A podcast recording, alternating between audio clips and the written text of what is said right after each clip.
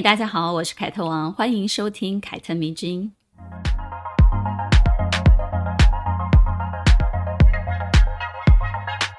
在这个年代呢，女性创业应该不是什么稀奇的事情了。但这个世界上的女企业家还是属于少数的，很多白手起家的创业家呢，依然是以男性居多。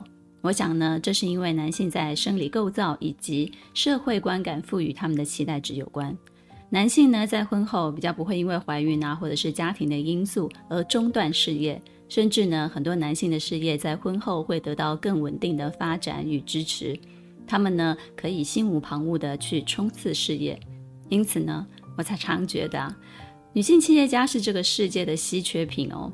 他们首先呢，一定要克服很多外在的因素，才能在商界和男性一较高下。我身边呢，就有几位创业成功的女性朋友。当她们婚后还要支撑起公司的时候呢，通常啊都是蜡烛两头烧的那个状态，而且呢，几乎每一个呢都是在怀孕生产的前一天，依然呢还在工作的岗位上。有一位呢，甚至非常的夸张，剖腹产的隔天都还不能下床上厕所，他就已经打开电脑在医院的病床上工作了。可不是你们看到那些网红哦，漂漂亮亮的在月子中心度假，然后接待朋友。因为呢，即使呢，他们是在月子中心休息啊，也希望不要有人来打扰。毕竟呢，除了休息啊、喂奶之外呢，他们多出来的时间呢，是要拿来处理公司的事情的。你一定会想啊，有必要那么拼吗？这么拼干嘛呢？嗯，当然有必要啊，因为这个公司呢，这个事业体呢，是他们一点一滴靠自己打拼出来的王国。其重要性啊，可不比一个孩子呢，可能也有些时候比孩子还重要呢。而且公司呢，还有很多人要靠他吃饭，他负责了很多人的生计。所以呢，我一直呢都很佩服这样创业的女性哦，有他们在身边做自己的朋友，做自己的榜样。我常常觉得啊，自己没有理由对工作不认真呢。而如今呢，说起美容帝国。我们第一个联想到的应该是雅诗兰黛夫人的雅诗兰黛集团，她也是白手起家的女性企业家中呢，几乎是唯一一个将自己的产业延续下去的。目前的经营者呢，都是家族重要的成员哦，以确保呢这个帝国可以无限的绵延下去。但是呢，在雅诗兰黛夫人之前呢，则有一位女性，她应该可以说是美容帝国的第一夫人。因为呢，身为女性从事美容职业并且发家致富呢，她是第一个开创性的示范。在她之前呢，几乎没有女人把美容保养当作事业体在经营。就算有的话呢，那也都是在住家附近啊那个小区块的一个发展，就像个人工作室那样。嗯，那这位美容帝国的第一夫人叫什么名字呢？大家应该很熟悉，叫做赫莲娜·鲁宾斯坦。我们经常听到的一句非常经典的俗话：“没有丑女人，只有懒女人。”相传呢，就是出自于她的口中。而这位出生于波兰一个非常贫穷的犹太区，然后她的身高不到一百五十公分的这个非常娇小的女人呢，在六零年代几乎垄断了世界所有高端美容的市场，并且呢，开创了很多世界性的第一次，比如呢。一九零零年，他成功研制了全球第一管面霜。一九零二年呢，他开创了美容沙龙的服务的先河。一九零五年呢，他率先与生物学家合作，而且呢，提出了将科技跟美容保养结合的一个概念。一九零七年呢，他首次将导电刺激疗法呢用于美容紧肤的作用。一九一零年呢，他首次提出了肌肤可以分成干性、中性、油性这三种分类的方法。一九三九年呢，他更发明了全世界第一款防水睫毛膏。你看啊，她的创新跟勇敢，让她挤入了世界最富有的女人之一的行列哦，而且呢，她也把自己活成了一个偶像般的存在。事业体呢，更横跨了澳洲、欧洲、美洲，而且呢，她将她的半生啊，全部贡献给了美容事业。如今呢，我们提起赫莲娜。更多会想到他们家的顶级高端的保养产品、明星产品，比如黑绷带、白绷带这两瓶乳霜，还有什么绿宝瓶精华等等的。嗯，许多女孩女孩啊，会以用得起赫莲娜的产品为目标，然后努力的赚钱。那么呢，我保证，你今天听完了这位创办人的故事之后呢，你会更喜欢这个品牌。因为呢，她一个人的故事，其实就是女性走在美容保养路上一路成长起来的故事。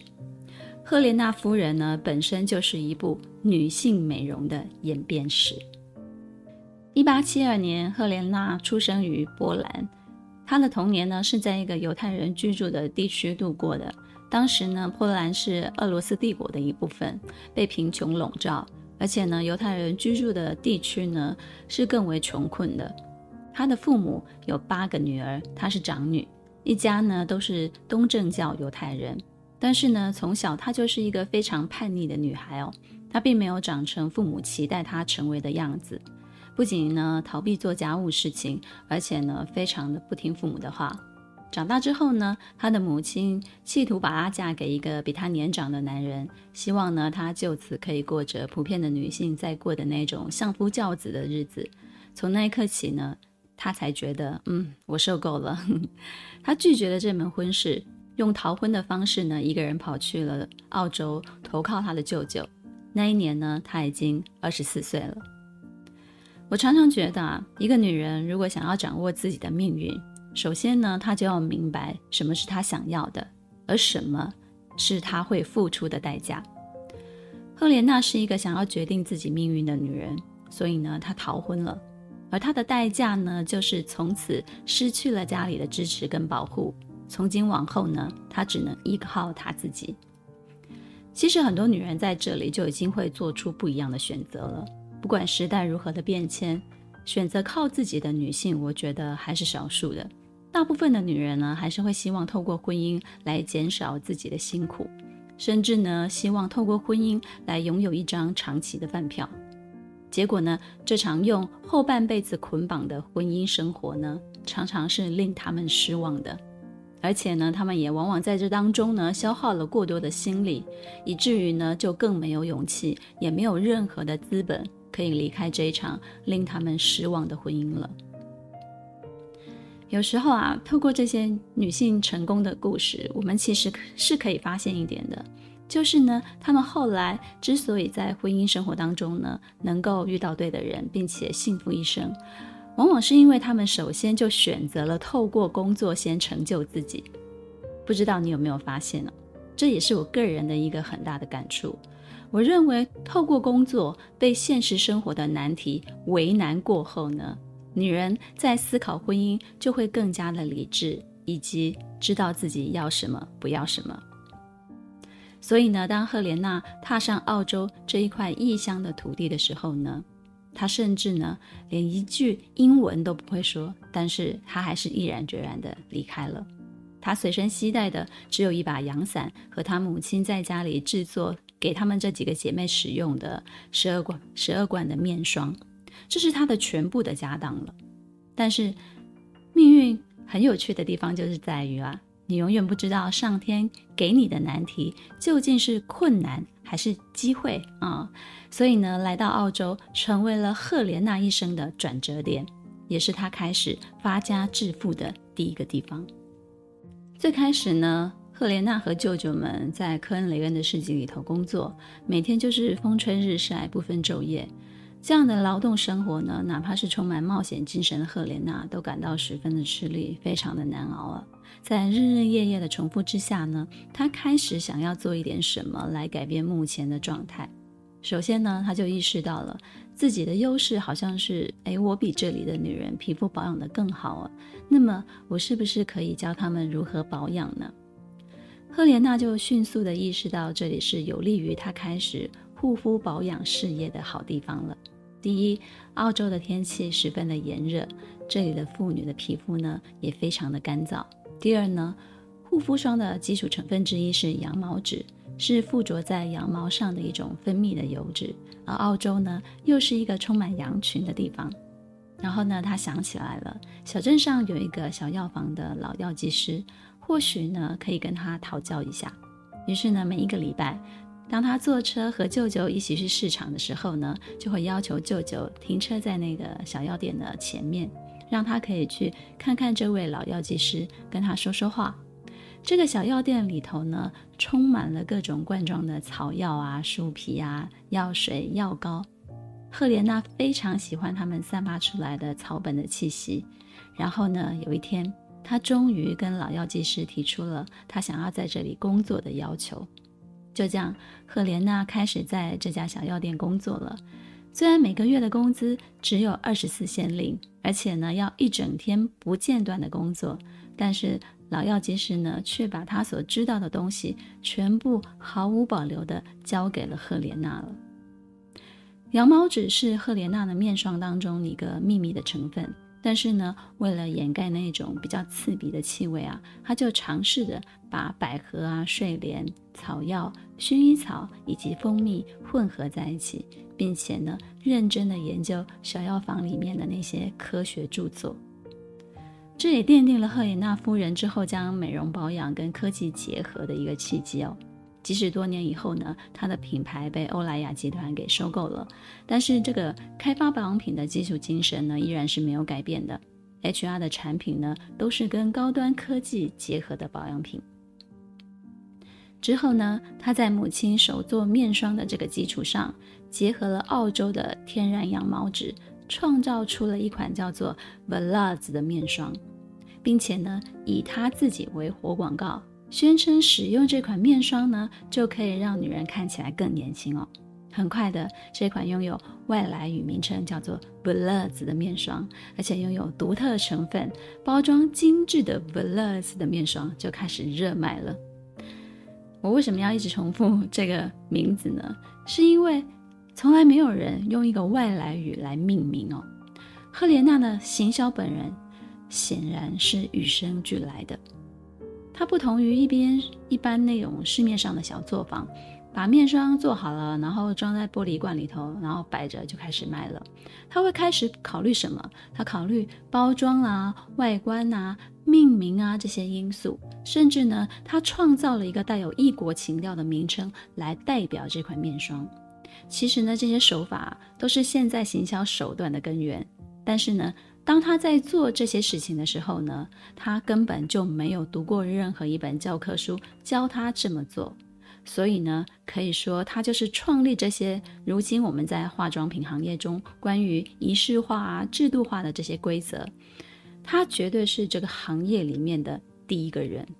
所以呢，我们现在才会听到很多口红有着稀奇古怪的名字嘛，比如说 NASA，，我觉得这个品牌非常的擅长命名哦，他们把一款。腮红叫做高潮啊、听到你就很难忘记这个名字啊，而且非常能够联想。而现在呢，每一瓶保养品上面也都有一个很长的名称。呵呵，每次我在收到新产品的时候呢，看到那些公关新闻稿，都会苦于记那些乐乐等的名称，但是又觉得哎，好可爱啊，非常的有趣哦。这些手法，我们觉得哎。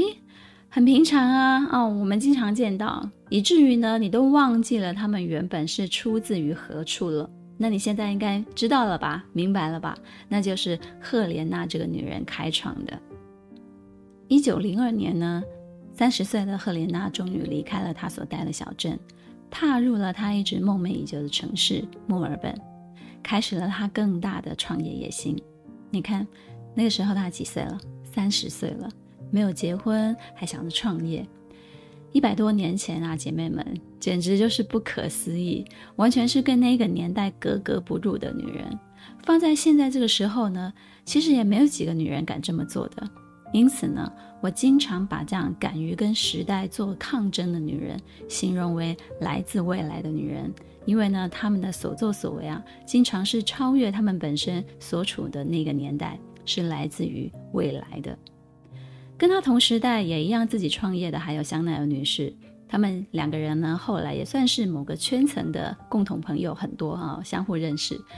他们的共同朋友都是谁呢？啊，达利啊、毕卡索、马蒂斯这种级别的艺术家。一九零二年的澳洲，刚刚才迎来得来不易的那个八小时工作制的权利，然后呢，要让女性可以参政、拥有选举权的言论呢，更是活跃于这个社会。通过这些女权主义者的努力啊，大多数的澳洲的女性呢，在一九零二年开始有了投票权了。而且呢，这让他们更有为自己争取工作，并且努力打扮自己的意愿。而这个时候，谁出现啦？赫莲娜出现在这里了。她把握住了这股女性意识高涨的潮流，用借来的一百英镑，在墨尔本柯林斯街两百四十三号开设了她人生第一家美容院。我们经常听说啊。生意人都是有审时度势的一个敏锐的嗅觉，也就是说呢，他们很会掌握时机。我觉得这一点在赫莲娜身上也是很容易看见的。她很快的就意识到了，服务跟产品一样，都是可以卖钱的东西。于是呢，她的美容沙龙呢，不仅贩售商品，也贩售美容保养的服务。这些新时代的女性呢，会很愿意掏出钱来消费，而且呢，她掌握了一个女性非常优微的心理。她说：“女人不想要廉价的美貌，价格越高，她们就买的越多。”同样，身为女人啊，对于女性心理的准确把握，让赫莲娜这个品牌迅速就跻身当时的一线贵妇品牌，在它的定价当中反映出来了。很快的。他就靠这些赚到了他在墨尔本的第一桶金。但是呢，放眼国际，墨尔本也只是一个比较小的城市啊。为什么呢？因为当时这个世界有伦敦，它是世界的经济之都；有巴黎，它是时尚之都啊。真正厉害的人其实都是在那里混的。于是呢，在澳洲花了十几年证明自己之后呢，赫莲娜决定，嗯，我要前进欧洲。这个世界真正伟大的时代是在欧洲的。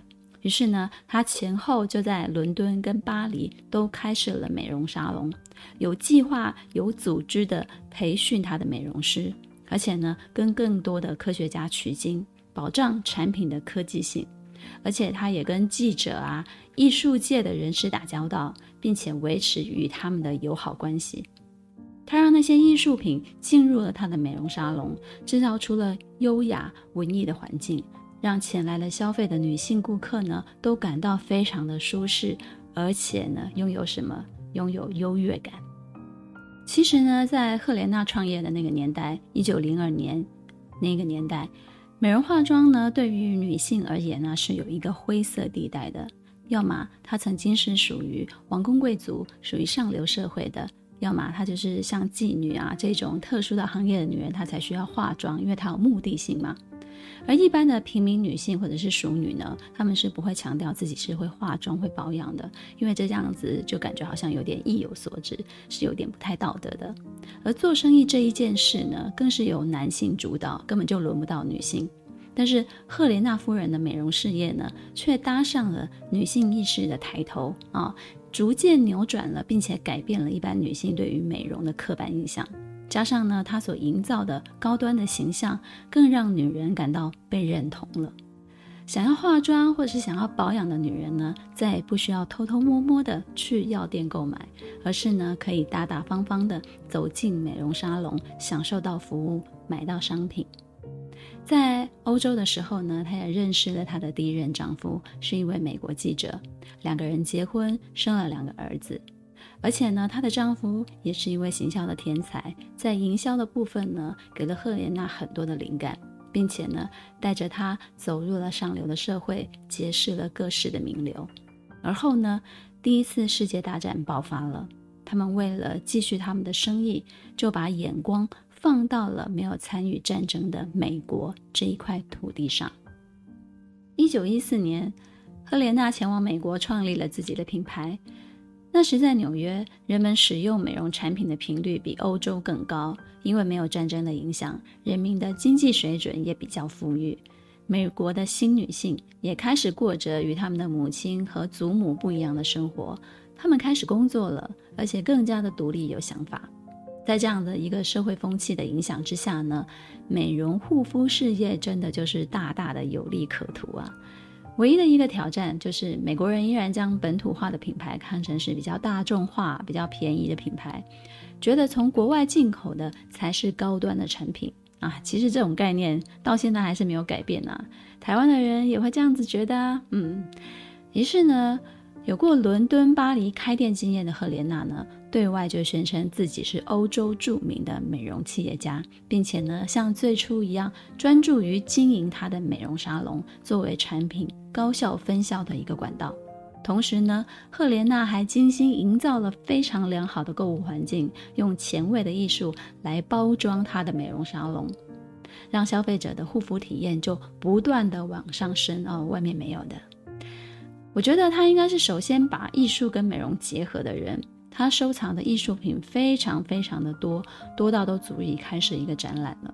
之后呢，赫莲娜的美容沙龙就成为了富豪太太们经常出没的一个地方。他们以在这里消费，以在这里出入为荣。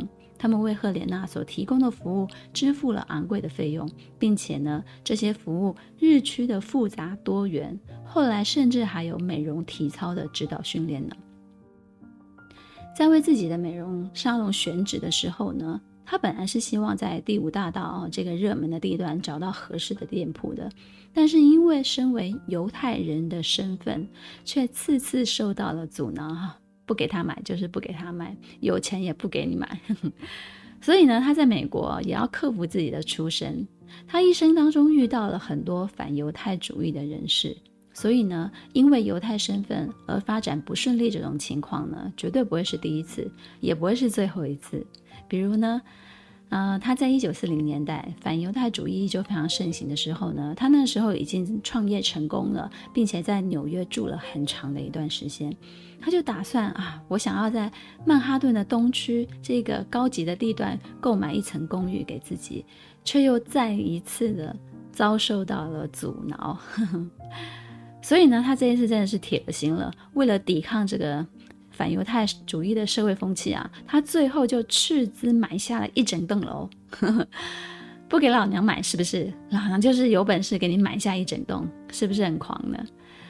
我觉得这个地方啊，就是著名的纽约公园大道六百二十五号。我想应该知道他故事的人都知道，顶楼的三层公寓之后就成为他在纽约的新家了。之在那个年代其实是非常著名的。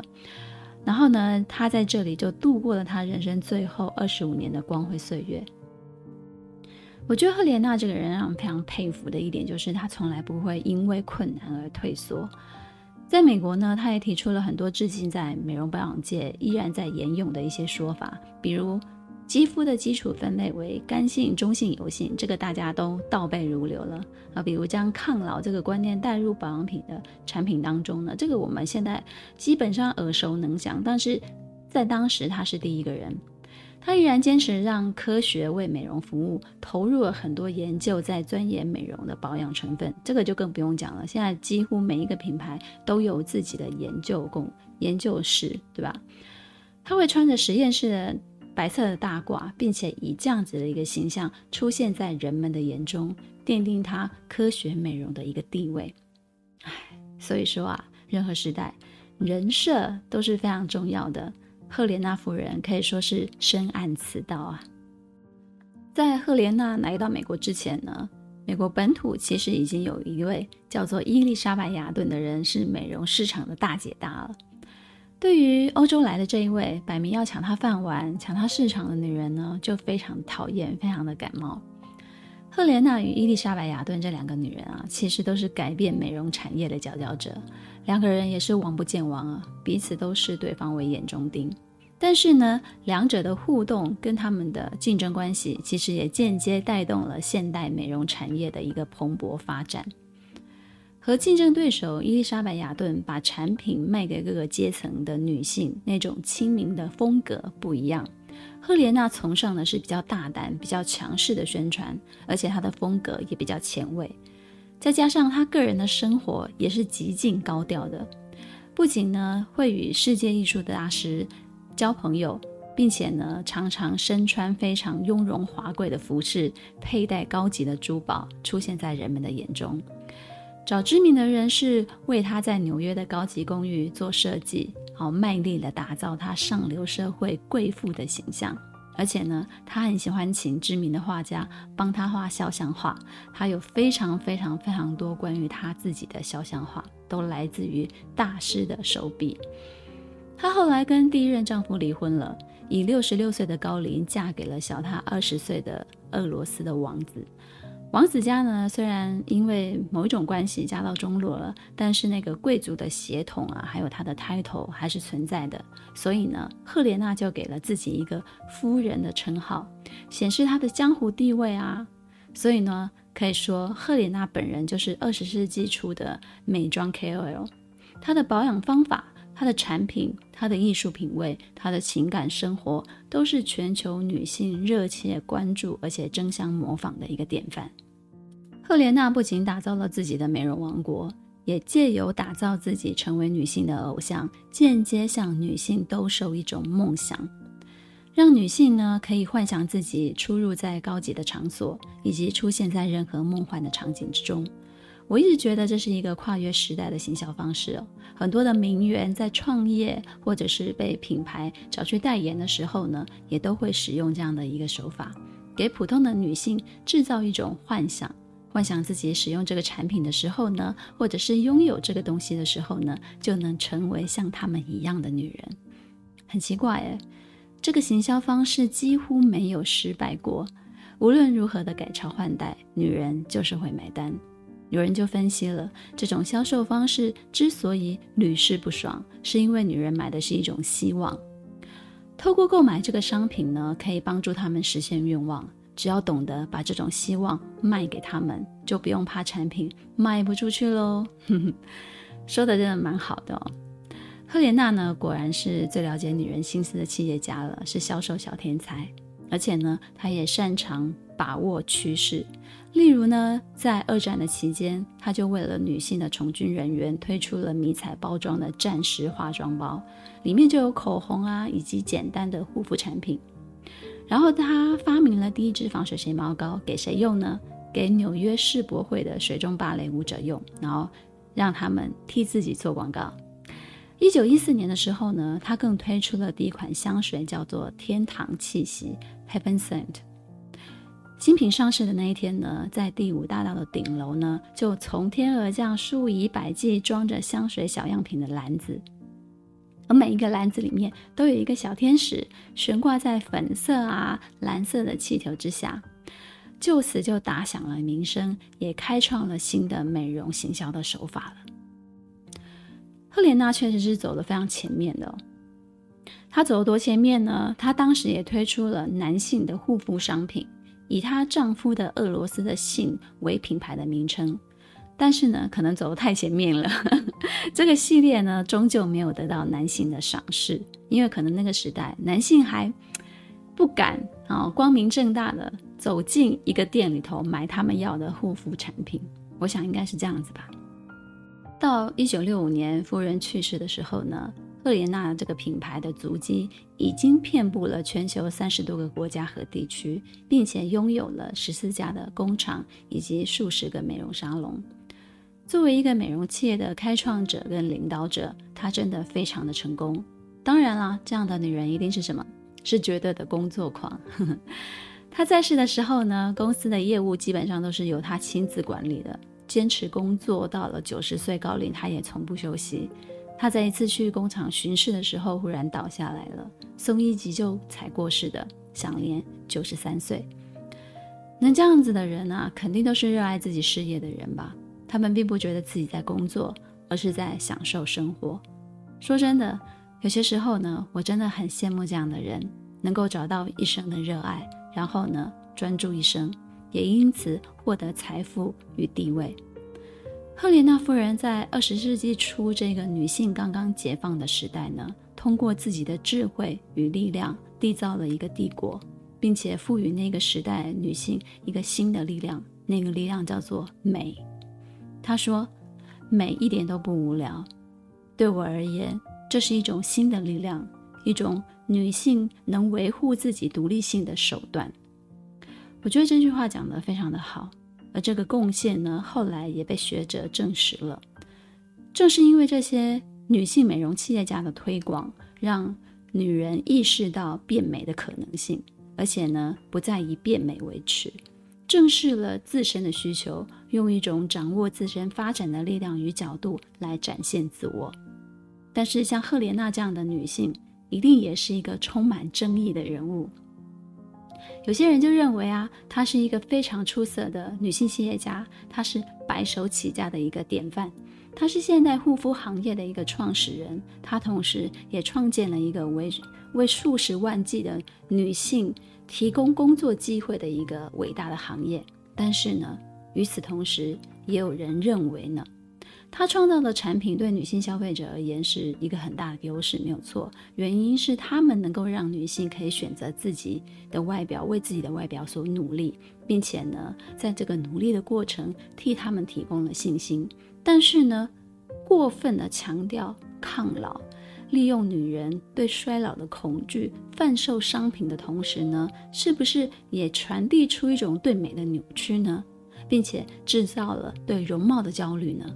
尤其当赫莲娜夫人强调啊，三十岁左右的女性一定要用她整个余生来抗衰老，来掩饰衰老的时候呢，无疑就是给女性怕老施加了非常无形的压力。想想也是哈、哦，我们是不是从二十几岁就开始接受到四面八方来的一些美容资讯，告诉我们，哎，女人从二十五岁就开始走下坡了，要很多的保养品啊、来。擦在身上，这样子你才能够什么抗初老，让许许多多的女孩子年纪轻轻啊就开始加入了医美的行列，不惜倾家荡产买起昂贵的保养品，只为了干嘛？留住青春。这确实是值得我们女人去思考的一个问题哦。在选择美的这个力量的同时呢，也要了解什么才是适合自己的，而且呢，比起留住年轻。如何优雅的老去，可能才是女人更该面对的现实问题吧。因为我们都会迎来不可逆的衰老啊，那是任何医美手术都没有办法改变的事实。一九六八年，欧莱雅集团从高露洁那里收购了这家在赫莲娜夫人去世之后就饱经风霜、经营不善的公司。赫莲娜呢，自此就变成了一个高端品牌的保养品牌的名称。不再是一个人的名字了。